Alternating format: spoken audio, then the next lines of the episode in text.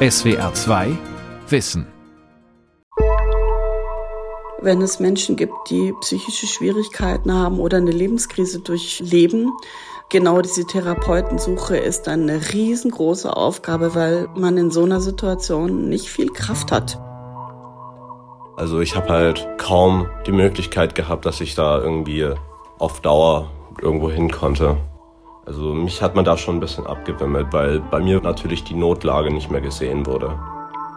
Also die Psychiatrien platzen aus den Nähten, vor allen Dingen jetzt auch in den Covid-Zeiten. Das ist das eine, das ist die stationäre Belastung, dann haben wir ein Problem.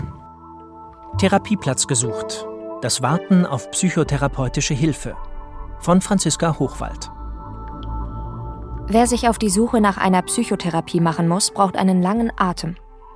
Momentan beträgt die Wartezeit für einen ambulanten Therapieplatz durchschnittlich 22 Wochen. Wer darauf angewiesen ist, dass die Krankenkasse die Kosten übernimmt, muss sogar 24 Wochen warten, also fast ein halbes Jahr. Das zeigt eine Umfrage des Verbands für psychologische Psychotherapeuten. Auch die stationären Einrichtungen sind voll belegt.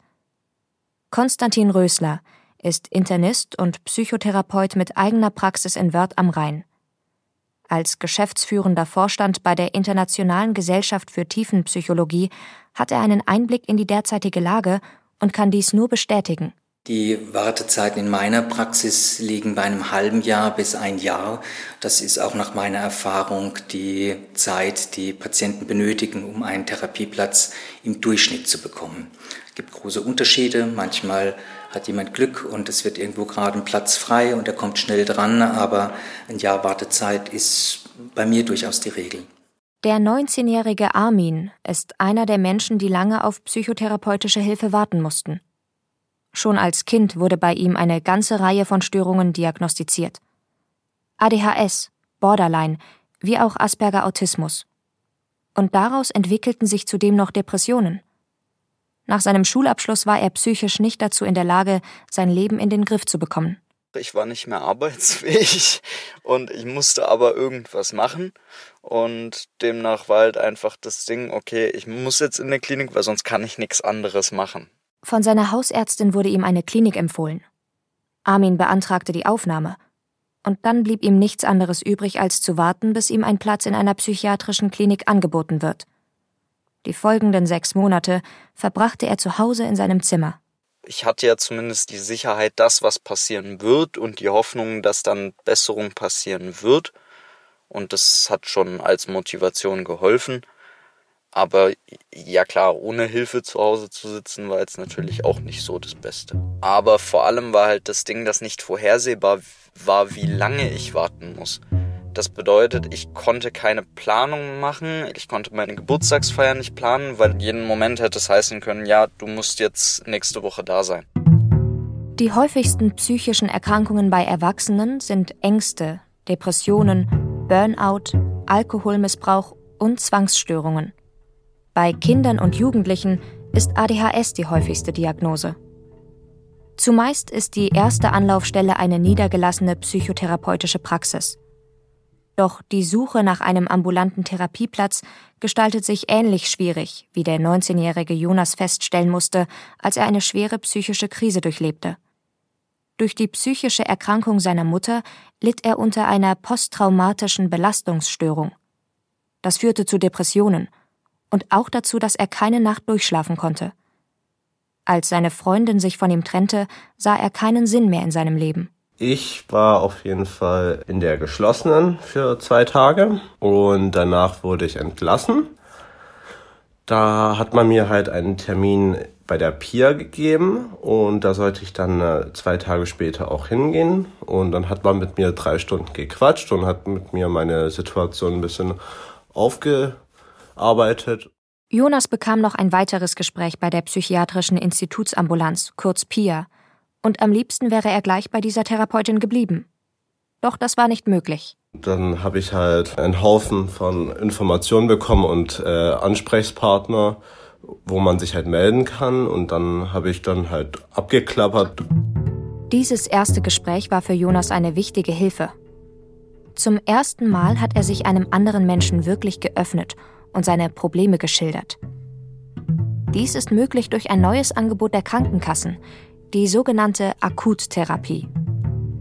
Während die Akutsprechstunde nur ein erstes Orientierungsgespräch darstellt und auslotet, ob eine Therapie nötig ist, begleitet die Akuttherapie mehrere Wochen bei akuten Krisen.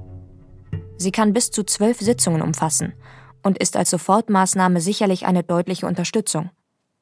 Doch dann muss der Klient weitergeschickt werden.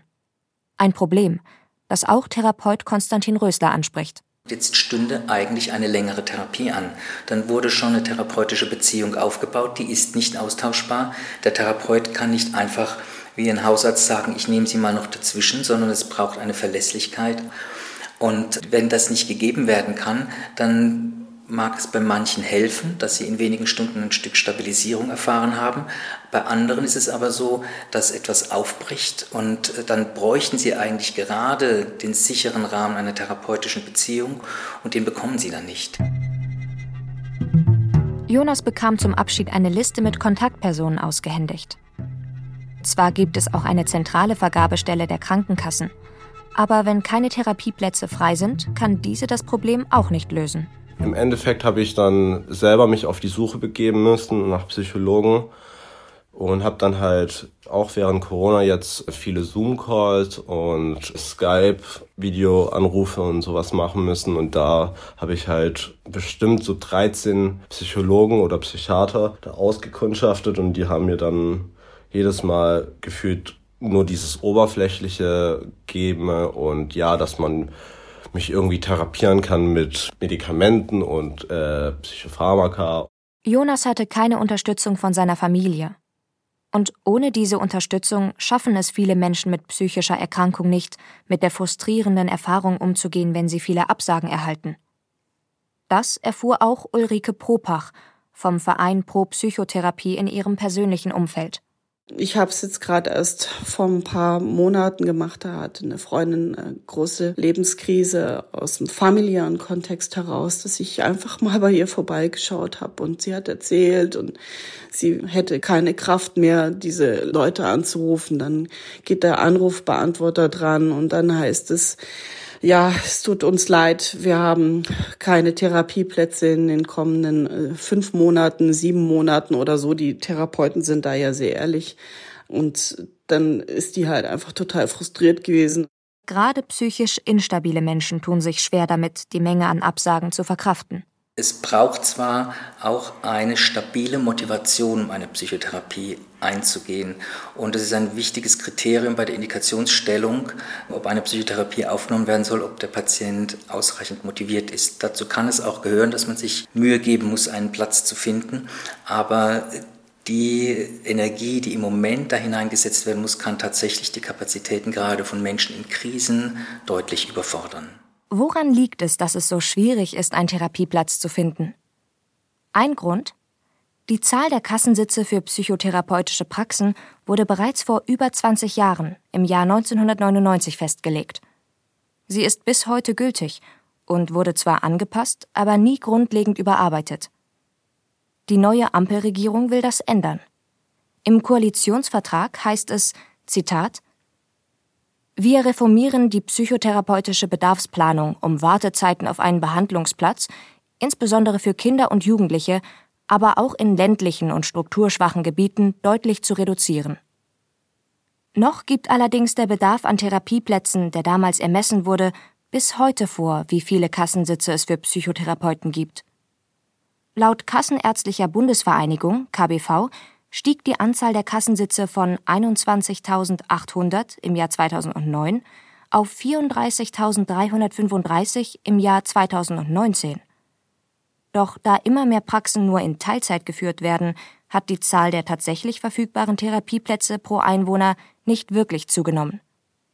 Anke Schlieven von der Kassenärztlichen Bundesvereinigung betont, dass das Versorgungsnetz in Deutschland dennoch gut sei. So ein dichtes Netz an Psychotherapeutinnen und Psychotherapeuten wie in Deutschland finden Sie sonst nirgendwo. Also so viele Niedergelassene mit direktem Zugang, wo der Patient direkt einen Termin in Anspruch nehmen kann, ohne dass er eine Genehmigung dafür braucht, das haben Sie sonst nirgendwo auf der ganzen Welt. Nehmen also möglicherweise zu viele Menschen eine Psychotherapie in Anspruch, ohne eine klinisch relevante Diagnose zu haben oder ernsthaft erkrankt zu sein? Anke Schlieven betont, dass ein Kontakt mit dem Psychotherapeuten nicht gleichzusetzen sei mit dem tatsächlichen Bedarf nach einer Therapie. Denn dieser Erstkontakt bedeutet nicht unbedingt, dass eine Therapie wirklich notwendig ist. Bei den Wartezeiten wird nicht differenziert zwischen dem tatsächlichen Therapiebedarf und dem Bedarf, einen Therapeuten aufzusuchen oder mit jemandem zu sprechen. Wartelisten sind ganz zweischneidig, ein schwieriger Indikator, um das jetzt strukturiert in der Planung zu berücksichtigen, weil mit einem akuten Bedarf suchen die Leute sehr intensiv, lassen sich auf verschiedene Wartelisten setzen und telefonieren dann aber nicht nochmal alle 50 Psychotherapeuten, die sie angesprochen haben oder angeschrieben haben, durch, um die Warteliste wieder zu canceln. Also mit Wartelisten muss man ein bisschen vorsichtig umgehen. Die kann man so nicht einfach als Indikator übernehmen. Die Statistiken zur psychischen Gesundheit der Bevölkerung in Deutschland sprechen jedoch eine andere Sprache. Der Report Psychotherapie 2021 der Deutschen Psychotherapeutenvereinigung zeigt, dass ein immenser Bedarf besteht. Bereits 2016 bekamen fast 1,2 Millionen Menschen eine Depression diagnostiziert. Über 700.000 hatten psychotische Störungen und mehr als 200.000 Borderline. Und durch die psychischen Folgen der Corona-Pandemie haben sich die Zahlen weiter erhöht. Konstantin Rösler nimmt dieses Problem in seinem Berufsalltag sehr deutlich wahr. Dass die Versorgung ausreichend wäre, trifft aus meiner Sicht einfach nicht zu. Die langen Wartezeiten zeigen das schon und das kenne ich auch von eigentlich allen Kollegen, Kolleginnen, die ebenso sagen, sie bekommen jede Woche zahlreiche Anrufe von Menschen, die gerne einen Therapieplatz hätten und sie müssen sie vertrösten oder woanders hinschicken. Also da ist der Bedarf nachweislich in der Praxis dramatisch höher als die Versorgungskapazität. Jedes Jahr ist mit 27,8 Prozent mehr als ein Viertel der Erwachsenen von einer psychischen Erkrankung betroffen, so die Deutsche Gesellschaft für Psychiatrie und Psychotherapie, Psychosomatik und Nervenheilkunde. Auch wenn nur jeder fünfte von ihnen therapeutische Hilfe in Anspruch nimmt, haben sich die Zahlen in den letzten 20 Jahren mehr als verdoppelt. Ein Grund dafür könnte darin liegen, dass psychische Erkrankungen zunehmend besser erkannt und auch immer weniger stigmatisiert werden obwohl sich viele Menschen nach wie vor für ihre psychischen Probleme schämen, sagt Ulrike Propach. Und das war einer der Gründe, den Verein Pro Psychotherapie zu gründen. Nach wie vor ist es noch so, dass die Bevölkerung zu wenig weiß über die Möglichkeiten von Psychotherapie. Früher war das noch viel extremer, dass es quasi ein Tabuthema war, zu sagen, dass es einem psychisch schlecht geht und dass man Probleme hat, dass man nicht weiterkommt, dass man feststeckt. Und es war sehr schwierig, Hilfe zu bekommen oder überhaupt sich mal quasi zu outen, ähm, dass man Probleme hat. Heute ist es viel besser inzwischen. Es wird viel mehr darüber gesprochen, wie der eigene seelische Zustand ist und es wird auch viel mehr Hilfe wahrgenommen. Aber dennoch ist es in Teilen immer noch so, dass Menschen meinen, sie müssten performen, also Leistung zeigen und immer gut drauf sein und alles im Griff haben. Das gesellschaftliche Tabu, sich schwach zu zeigen, bestätigt auch Armin, der diese Erfahrung in seinem Umfeld gemacht hat. Besonders in der Pubertät fällt es vor allem jungen Männern schwer, sich einzugestehen, dass sie Hilfe brauchen. Und was ich halt zum Beispiel konkret sehe, ist erstens, Leute, die depressiv sind oder halt andere psychische Leiden haben, tendieren meistens eher dazu, für sich zu bleiben, das für sich zu behalten, das nicht so offen zu zeigen weil sie wollen sich nicht schwach zeigen, sie wollen nicht verurteilt werden. Jemand, der sowieso schon die ganze Zeit Angst davor hat, verurteilt zu werden, der wird sich nicht noch mehr verwundbar machen. Demnach haben vor allem viele Kinder und Jugendliche, die wirkliche Probleme haben, suchen sich erst, wenn sie viel älter sind, wirklich Hilfe, weil sie bis dahin immer denken, sie müssen das für sich behalten, weil ihnen sowieso alle nur Böses wollen. Dennoch, die Stigmatisierung nimmt im Vergleich zu den vergangenen Jahrzehnten deutlich ab. Und so finden immer mehr Menschen den Mut, sich therapeutische Hilfe zu suchen, sagt Konstantin Rösler. Ich bin jetzt seit 28 Jahren in der Medizin tätig und erlebe, wie sich die Haltung der Menschen zu psychischen Störungen auch grundlegend geändert hat. Es ist eine deutlich größere Offenheit da, größere Bewusstheit, Die Scham, sich damit zu zeigen, ist erheblich gesunken, auch wenn die immer wieder eine Rolle spielt. Aber es sind doch viel mehr Menschen bereit anzuerkennen, dass sie da Hilfe brauchen. Die suchen dann auch Hilfe und sie finden sie nicht, zumindest nicht so leicht im Zugang, wie es nötig oder wünschenswert wäre. Zudem wissen viele Menschen nicht genau, welche therapeutischen Möglichkeiten es gibt und wie sie diese finden können. Hierfür bietet das Online-Portal des Vereins Pro Psychotherapie eine Orientierungshilfe. Pressesprecherin Ulrike Propach. Das ist ein schlanker Verein, der sich vor allem darauf konzentriert, übers Internet zu informieren. Und deswegen ist die Seite www.therapie.de unser Leib- und Mageninstrument, um zu zeigen, was ist denn Psychotherapie? Wie kannst du einen geeigneten Therapeuten, eine geeignete Therapeutin finden? Wie sind denn überhaupt die Krankheiten beschrieben? Es gibt Testmöglichkeiten, die man im Selbsttest machen kann, wenn man erstmal rausfinden will, habe ich einen Burnout oder habe ich Depressionen? Um dann eben einfach zu sagen, nee, ich habe gerade eine schlechte Phase oder oh, ich sollte echt mal zum Hausarzt gehen, um mir helfen zu lassen. Erste Orientierung bietet auch ein neues Instrument, die Akutsprechstunde. Anders als die Akuttherapie, die tatsächlich mehrere therapeutische Sitzungen umfasst, ist die Akutsprechstunde ein einzelnes Vorgespräch. Seit April 2017 sind psychotherapeutische Praxen verpflichtet, wöchentliche Sprechstunden anzubieten, die auch zunehmend besser angenommen werden. Statistiken der Deutschen Psychotherapeutenvereinigung zufolge wurden im Jahr 2019 7,7 Millionen solcher Akutgespräche durchgeführt. Sie sollen dabei helfen zu klären, ob überhaupt Therapiebedarf besteht und welche Therapieform sinnvoll ist. Derzeit bezahlen die Krankenkassen vier verschiedene Therapieformen. Zum einen die Psychoanalyse, die oft auf mehrere Jahre angelegt ist, sowie die tiefenpsychologisch fundierte Therapie. Beide setzen sich viel mit der Vergangenheit auseinander.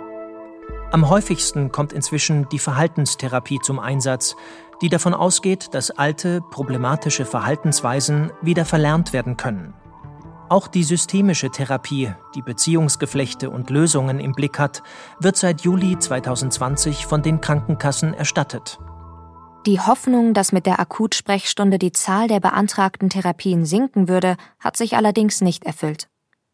Und doch ist sie ein Schritt in die richtige Richtung, findet Anke Schlieven von der Kassenärztlichen Bundesvereinigung gerade für Patienten, die für eine ganz bestimmte Episode ein niedrigschwelliges, direktes, schnelles Betreuungsangebot brauchen, die aber gar nicht so unbedingt eine längerfristig angelegte Richtlinienpsychotherapie brauchen, für die funktioniert so eine Akutversorgung ganz hervorragend. Nicht nur in den therapeutischen Praxen müssen Menschen mit psychischen Problemen auf Hilfe warten, sondern ebenso in der stationären Therapie.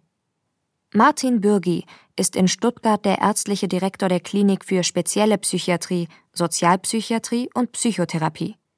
Er hat die Verantwortung einerseits für die stationäre Behandlung und andererseits für die Akuttherapie in der PIA, der psychiatrischen Institutsambulanz. Vor allen Dingen jetzt auch in den Covid-Zeiten haben die Suchtprobleme erheblich zugenommen, also Intoxikationen, Verhaltensstörungen aufgrund von vor allen Dingen Cannabis und Alkohol. Und das nicht jetzt sozusagen bei psychisch Gesunden, sondern bei psychisch Kranken, oft komorbiden Patienten mit Persönlichkeitsstörungen, Depressionen, bipolarer Störungen, Psychosen. Und die schlagen jetzt vermehrt auf. Es gibt mehr Fremdaggressivität, es gibt mehr Eigengefährdung. Und vor allen Dingen der Akutbereich ist völlig ausgelastet und auch der elektivere Bereich der Station, da liegt die Belegung deutlich über 90 Prozent. Besonders für Kinder und Jugendliche ist der Bedarf deutlich höher als das Angebot an Plätzen, so Martin Bürgi. Man hat ja auch festgestellt, jetzt zum Beispiel im Augenblick, wenn es um die Gesundheit von Kindern und Jugendlichen geht, dass die Unterversorgung vor allem in Baden-Württemberg nicht unerheblich ist. Die Klinik versorgt mit ihren Angeboten zwei ganz unterschiedliche Gruppen. Das sind einmal diese akuten Gruppen, die dann aber auch eine Pharmakointervention brauchen oder dann auch direkt auf die Akutstationen gehen oder sie behandelt die schwer chronischen Patienten. Und das Interessante ist, dass bei dieser Patientengruppe die Regelpsychotherapie ausgeschlossen wird. Das heißt, wir haben eine klare Trennung zwischen einerseits den niedergelassenen Psychotherapeuten und andererseits der Welt der psychiatrischen Institutsambulanzen. Wer also wegen einer schweren Psychose in der Psychiatrie landet, hat in der Regel nur Anspruch auf Begleitung für seinen Alltag und auf Medikamente, nicht aber auf eine Psychotherapie. Diese Trennung ist, so Martin Bürgi, gar nicht mehr zeitgemäß, denn inzwischen gibt es neue Ansätze, die auch bei schweren Psychosen eine gute Wirkung zeigen. Die Psychotherapie hat sich ja erheblich weiterentwickelt, äh, vor allen Dingen im Bereich der schwereren Störungen. Also nehmen Sie chronische Depressionen zum Beispiel, CBESP-Verfahren. Nehmen Sie den Bereich der bipolaren Störungen, wo es sehr gute Angebote gibt, oder sogar bei den schizophrenen Störungen, wo es mittlerweile kognitive Verhaltenstherapie gibt, bei Wahn, bei Halluzinationen. Also aufgrund der sich weiterentwickelnden psychotherapeutischen Möglichkeiten würde ich diese Grenze eigentlich viel lieber versuchen aufzulösen oder vielmehr zu relativieren, auch im Hinblick auf eine bessere Kooperation oder ein besseres Miteinander.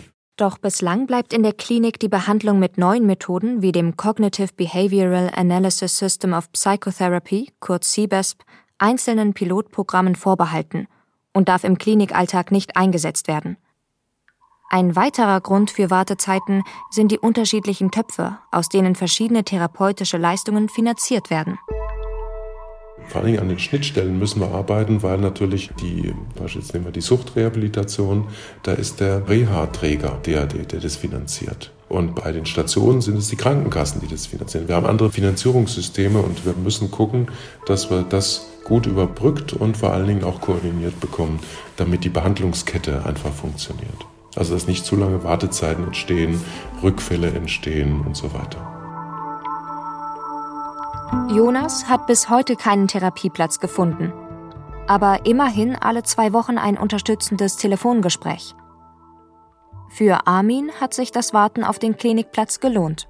Die Therapiekonzepte da waren Gruppentherapie, die Einzeltherapie war nur, weil es gesetzlich festgelegt ist, gibt es da Einzeltherapie, aber eigentlich ist das Hauptkonzept Gruppentherapie. Und diese Gruppentherapie war richtig effektiv, weil man halt nicht nur einen Therapeut vor sich sitzen hat, sondern halt sieben, weil die anderen Gruppenmitglieder auch mit therapieren. Therapie besteht halt nicht daraus, seine Probleme zu lösen, sondern vor allem herauszufinden, wo die Probleme herkommen, sie zu verstehen. Das ist ja das Kernelement von so Psychotherapie.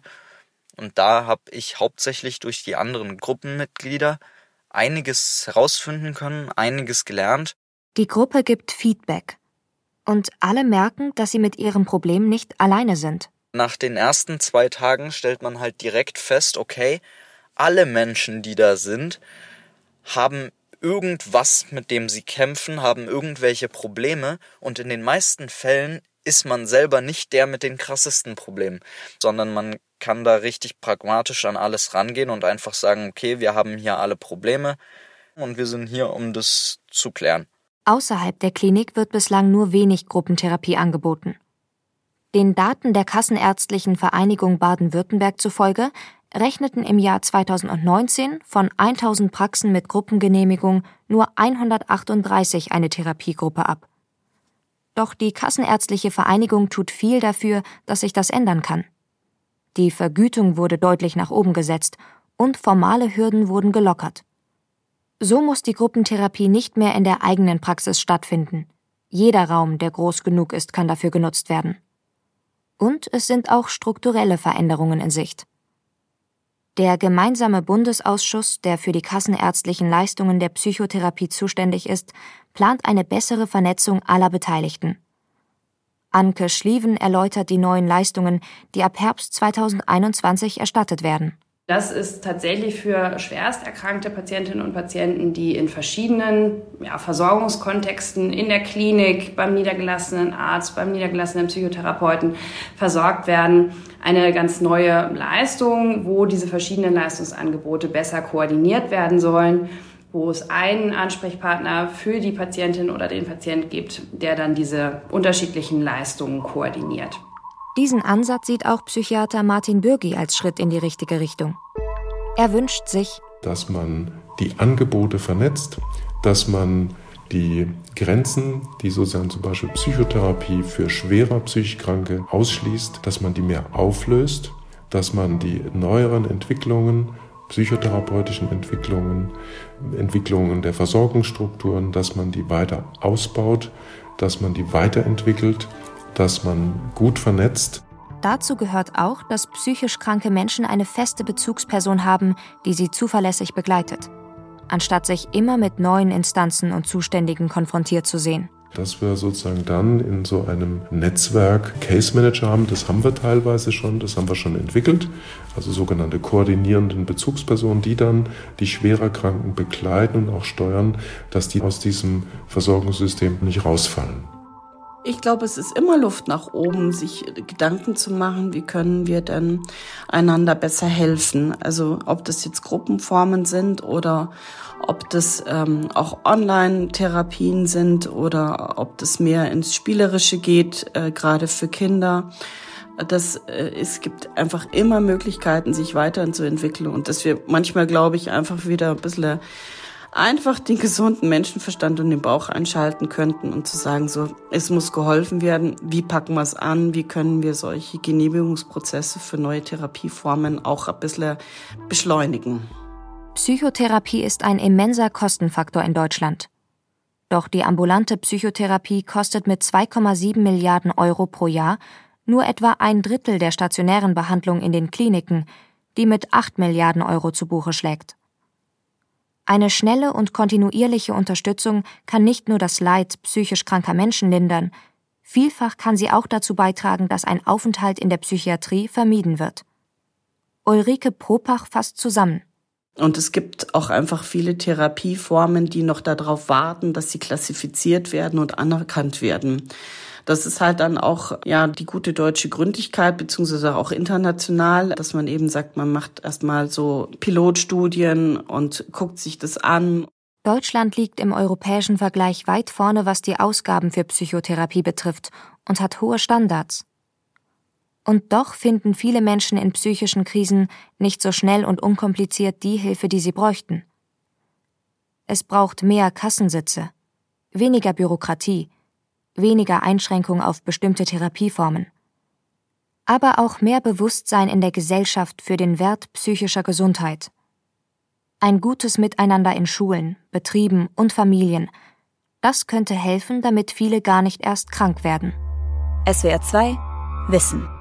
Therapieplatz gesucht von Franziska Hochwald. Redaktion Vera Kern. Sprecherin Lotta de Venter. Regie Günter Maurer. SWR 2 Wissen. Manuskripte und weiterführende Informationen zu unserem Podcast und den einzelnen Folgen gibt es unter swr2wissen.de.